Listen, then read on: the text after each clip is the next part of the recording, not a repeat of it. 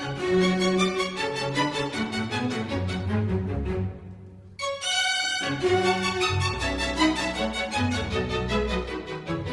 Neste Dia Mundial da Música, vamos até Bragança conhecer o primeiro Festival de Música Clássica.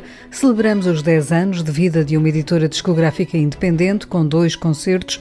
Visitamos uma sala de espetáculos que reabriu 30 anos depois. Vamos ainda levá-lo ao cinema para ver o documentário dedicado à atriz Eunice Munhoz. Escutamos as sugestões de Guilherme de Oliveira Martins, mas para já, mergulhe connosco nas aventuras de Tintim.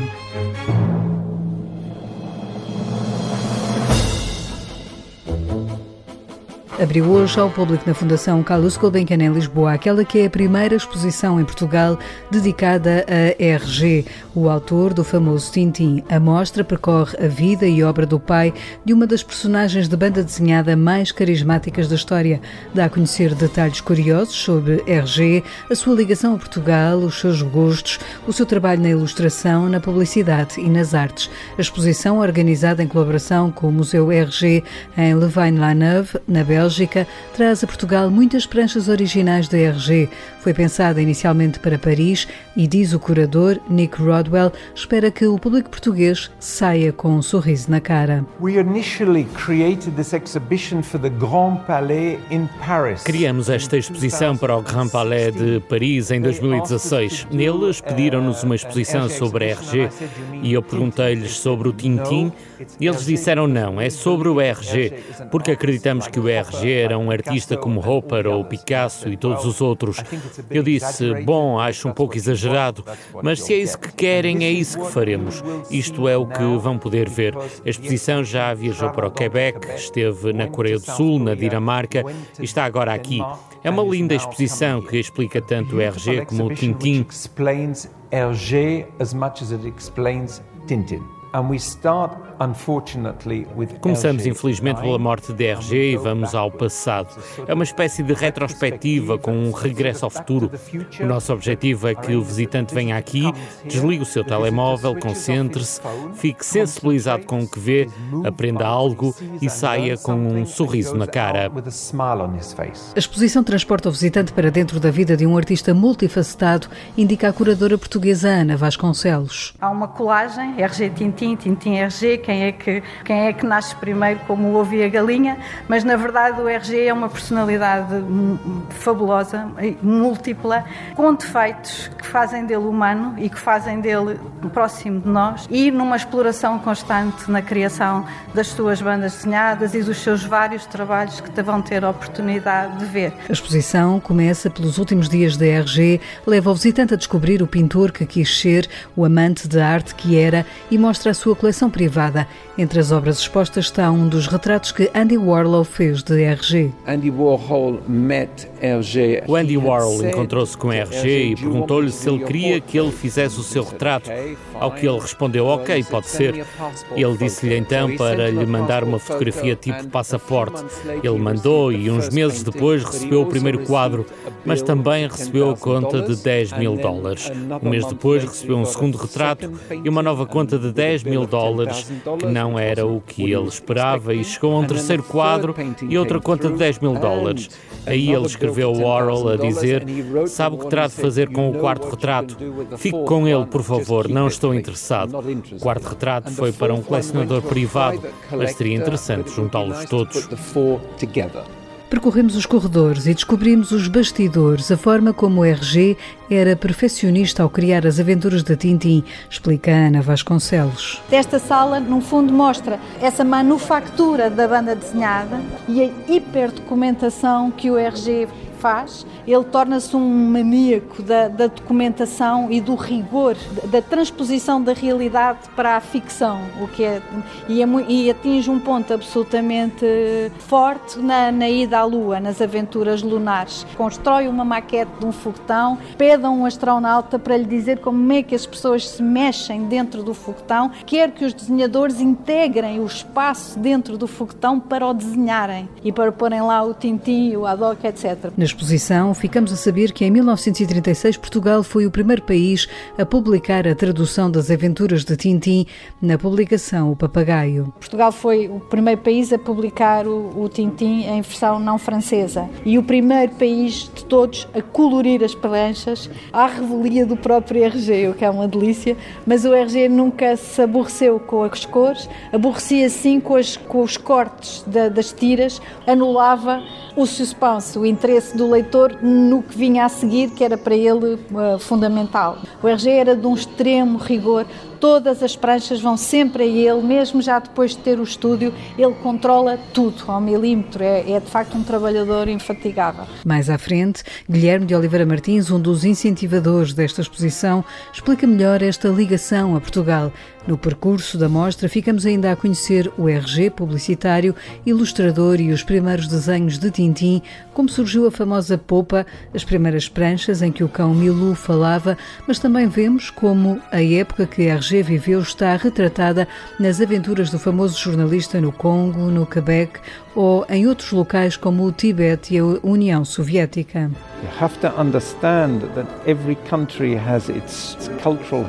Tem de compreender que cada país tem a sua história cultural e tudo o que a RG fez foi inspirar-se no que o rodeava. A forma como ele trata o Congo ou países da América do Sul é como as pessoas viviam naquela época. A exposição sobre a RG pode ser visitada na Fundação Carlos Gulbenkian até 10 de janeiro do próximo ano, a data que simboliza o dia em que a RG publicou pela primeira vez as aventuras do repórter Tintin em 1929.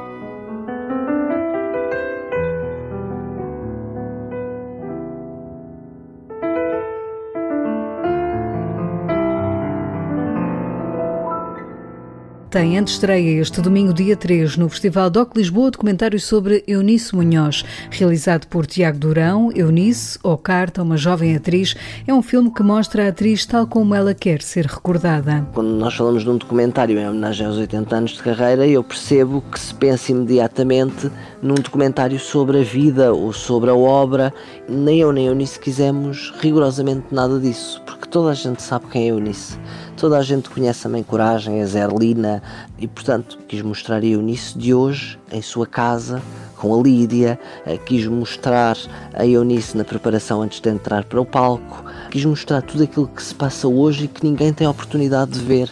A Eunice é assim que quer ser recordada, é este o lugar de memória que ela quer para que fique de futuro. O documentário revisita a vida de Eunice Munhoz e mostra a dicotomia da sua vida. Por um lado, Eunice, avó de Lídia, que vive com a neta, e a Eunice, atriz, que sobe ao palco. A Eunice que está em casa é muito diferente da Eunice que eu encontro num camarim. A Eunice do camarim, a Eunice do palco, é uma Eunice muito mais austera, eh, muito mais severa do que a Eunice que está em casa. A Eunice que está em casa é uma avó e, e portanto, é uma senhora super doce. A Eunice que está a preparar-se para entrar em palco é alguém muito austero, muito concentrado, focado naquilo que vai fazer a seguir, muito profissional. Portanto, não há espaço para tudo aquilo que há espaço em casa.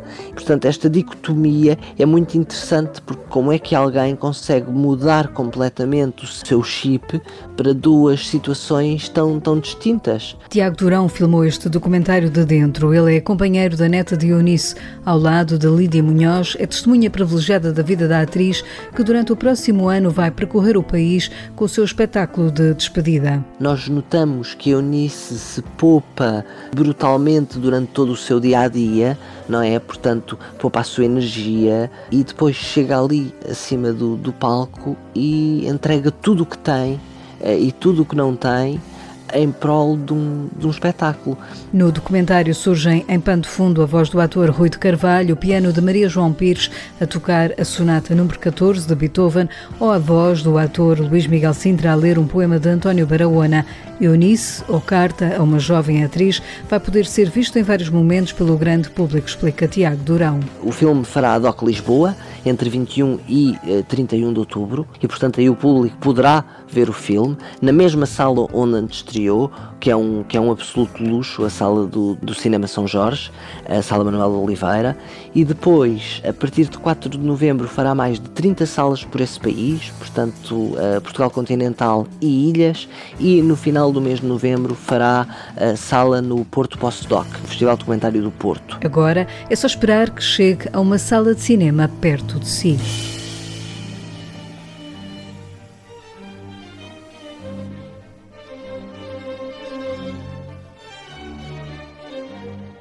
Hoje é Dia Mundial da Música e não há melhor forma de o assinalar do que com a estreia de um novo festival. Em Bragança começou hoje o primeiro Festival Internacional de Música Clássica ao som da Orquestra de Câmara de São Petersburgo, que volta a subir ao palco este sábado para interpretar uma obra mundialmente conhecida. É um repertório bastante conhecido, algumas das obras mais emblemáticas da música erudita mundial, não é? Quer dizer, vamos ali ao Barroco com Vivaldi e as Quatro Estações de Vivaldi, uma obra subejamente conhecida, interpretada também pela Orquestra de Câmara de São Petersburgo com uma violinista também de renome mundial, que está agora foi considerada a Rising Star a nível europeu, que é a Diana Tichenko. Teremos depois também barra solo no domingo, na Igreja da Sé, de Bragança, porque temos também alguns concertos pontuais, dois neste caso, em sítios emblemáticos, que é uma forma também de darmos a conhecer o nosso património arquitetónico, histórico. João Cristiano Cunha, o diretor do Teatro Municipal de Bragança, que acolhe até dia 10 grande parte dos concertos deste primeiro Bragança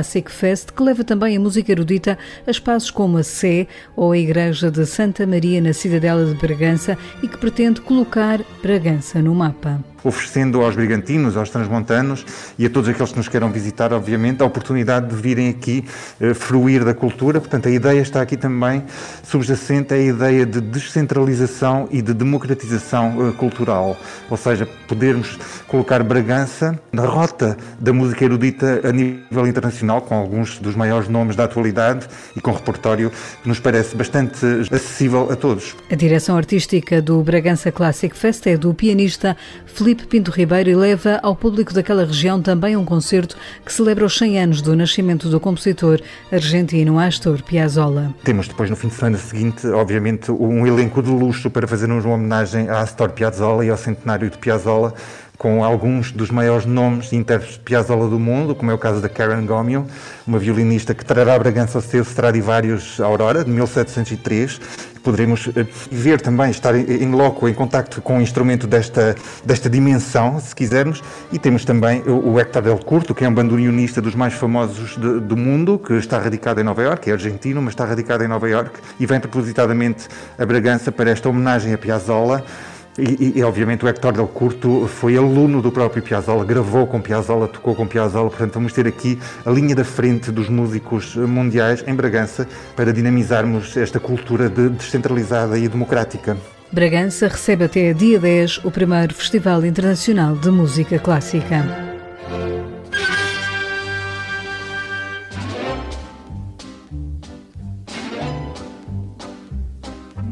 Depois de 30 anos de portas fechadas, o icónico Cinema Estúdio no Porto volta a abrir portas neste Dia Mundial da Música. Reabriu esta noite a Sala Estúdio Perpétuo, numa parceria entre o Centro de Caridade Perpétuo Socorro, proprietário da sala, e a Opium, uma empresa que se dedica ao setor de indústrias criativas. Depois do pó das cadeiras limpo, o espaço vai acolher sobretudo cinema e música. Nesta manhã de sábado será exibido O Garoto de Charlot, o filme com 100 anos de Charlie Chaplin. O responsável responsável pela programação, Carlos Martins, adianta que querem criar um lugar de encontro num projeto de bairro que se abra à cidade e ao mundo. E entre as novidades está a possibilidade de uma parceria com a companhia de teatro Seiva Trupe. Nós falamos com uh, muitos agentes culturais da cidade, alguns que não têm espaços próprios, como é neste momento o caso da Seiva Trupe, eh, mas essa, hum, a Seiva Trupe está a preparar um projeto para, para este lugar também, que será apresentado uh, publicamente nas próximas semanas, mas que temos já essa confiança que ele vai ser uma dos marcos fundamentais da programação deste espaço, cujos contornos vão, estão a ser definidos, mas que podemos já antecipar que, que vai acontecer. Na música, a sala vai servir para divulgar novas editoras e bandas. Carlos Martins aponta que querem também promover uma maior aproximação às escolas e famílias. E queríamos eh, começar a entrar nos currículos escolares dessas escolas, oferecendo este espaço também para que muitas vezes numa, há uma aula em que precisa de ver um filme, há uma aula em que querem uh, experimentar uma oferta musical, poderem também integrar este espaço não apenas como consumidores, mas também no próprio processo educativo. Assim como oferecer aquilo que é o trabalho artístico que vamos cá trazer às escolas. Se vem cá um artista internacional, pode fazer uma palestra numa escola, pode dar uma aula. Se, se, vem, se vamos apresentar um filme que pode ser interessante para o currículo escolar, poder convidar os miúdos e os professores a virem cá, essa é uma das nossas preocupações. Por outro lado, a oferta para famílias. Não temos hoje na cidade uma oferta muito estruturada para famílias, em que, por exemplo, pais e filhos possam vir ao cinema uh, uh, em simultâneo e poderem, uh, um sábado à tarde ou um domingo de manhã, terem uma oferta para esse tipo de, de, de, de público, que tem limitações de horário durante a semana, mesmo ao fim de semana, e, portanto, muita preocupação de encontrar formatos e tempos e modelos de apresentação adequados ao consumo em família. De facto, eh, há uma, hoje as estatísticas dizem que quando os casais têm filhos deixam de consumir culturalmente. Quase 30 anos depois, a direção do Centro de Caridade Nossa Senhora do Perpétuo Socorro decidiu ir ao encontro das suas origens, já que a sala estúdio foi o centro onde tudo começou, explica o padre Rui Salvador, presidente da direção. E de facto nós reconhecemos na nossa história que o corpo, o centro deste corpo foi esta sala estúdio. E foi a partir da cultura que depois a educação foi surgindo. E nós queremos reatar este vínculo, este elo indissociável entre educação e cultura. Queremos que, que uma inspire a outra profundamente. Queremos que a educação que se faz na, na, nossa casa não seja simplesmente uma transmissão de conhecimentos ou uma transmissão de saberes ou um, um apetrechamento profissional ou seja o que for, mas de facto uma abertura, uma outra mundividência, um, um, um cuidado da casa comum, um, uma, uma, formação personalista que, sem a cultura, sem as referências culturais e, sobretudo, muito diferenciadas, não, não acontece com qualidade. E então, essa é a refundação e essa é a originalidade que procuramos agora. Com capacidade para 400 pessoas, a sala fica situada no edifício do Centro da Caridade Nossa Senhora do Perpétuo Socorro, na Rua de Costa Cabral, no Porto.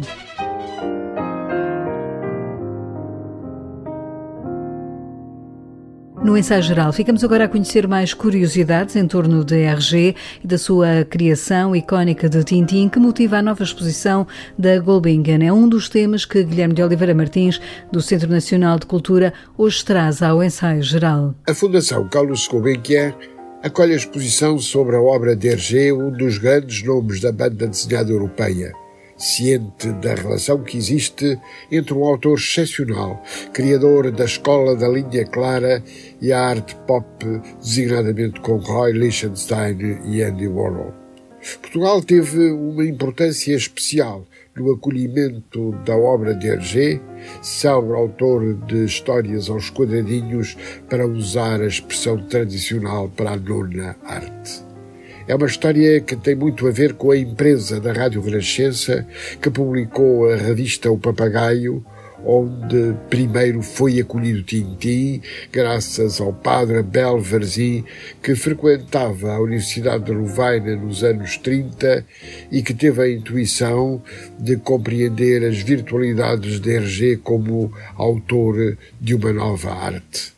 Se o padre Varzim foi introdutor da obra de Jorge Remy em Portugal, foi Adolfo Simões Müller, escritor, jornalista e pedagogo, quem a acolheu e celebrizou a partir de abril de 1936 em O Papagaio, com uma equipa extraordinária na qual encontramos artistas de primeira linha como Júlio Rezende ou Tomás de Melo pela primeira vez no papagaio, as pranchas são coloridas, o que, a despeito da surpresa, foi apreciado por Hergé. Trata-se de alguém que ficará amigo sincero de Portugal depois de uma deliciosa experiência em que o pagamento dos direitos era feito com latas de sardinha. Depois do papagaio, Tintim será publicado no Diabrete, Cavaleiro Andante, Foguetão, Zorro e, por fim, na revista de Tintin. Não podemos esquecer a impagável figura do português Oliveira da Figueira, que é encontrado nos paradeiros mais distantes, sempre com a mesma bonomia e a capacidade de convencer os compradores das coisas mais inúteis deste mundo. É uma exposição a não perder. Por fim, deixo aos nossos ouvintes o conselho de um romance que acaba de ser publicado, de Miguel Sousa Tavares, O Último Olhar, na Porto Editora.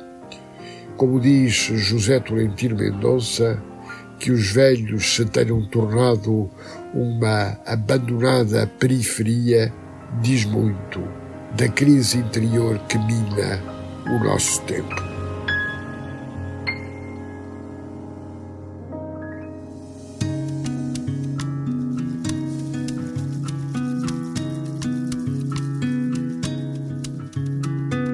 Dois concertos, um de Aline Frazão, outro dos portugueses de Socket Lamp, marcam os 10 anos da editora discográfica independente Ponto Zurca. Fundada em 2009, a Ponto Zurca, além de ter estúdios de gravação, onde já gravaram nomes como Ana Moura, Gisela João, António Manuel Ribeiro, Ana Bacalhau ou Carlão, é também produtor de espetáculos e por isso marca o aniversário da sua primeira década com dois concertos no Cine Incrível Almadense, em Almada, dias 8 e 9. Na hora do balanço dos 10 anos, Sérgio Milhano fala das dificuldades que é manter viva uma editora que teve de se adaptar às mudanças que o setor da música viveu. Não é fácil, obviamente, principalmente a parte editorial é um bocadinho complicada para as editoras independentes vendem-se poucos discos, as pessoas procuram poucos discos, utilizam as plataformas digitais, que eu acho que são uma mais-valia, mas que financeiramente ainda é discutível o retorno que existe, o que para mim é compreensível, porque também torna mais acessível essas, essas mesmas plataformas às pessoas.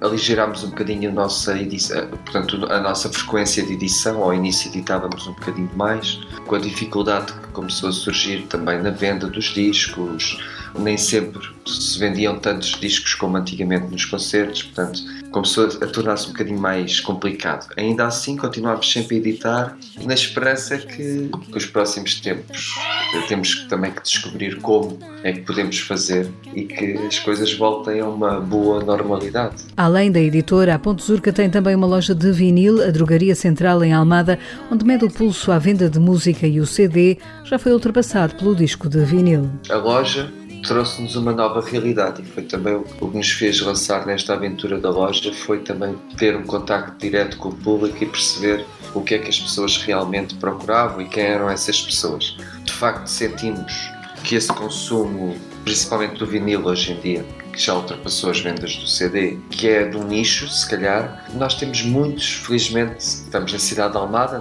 mas e temos muitos clientes novos, miúdos de 16 anos, miúdos de 18 anos, isso traz-nos alguma felicidade, porque vemos que há também uma procura das novas gerações. Agora, já nem todas as pessoas têm, um, se calhar, uma aparelhagem em casa para ouvir um CD ou, ou um vinil e se calhar na nossa geração, e quando nós crescemos, era quase um, um eletrodoméstico obrigatório.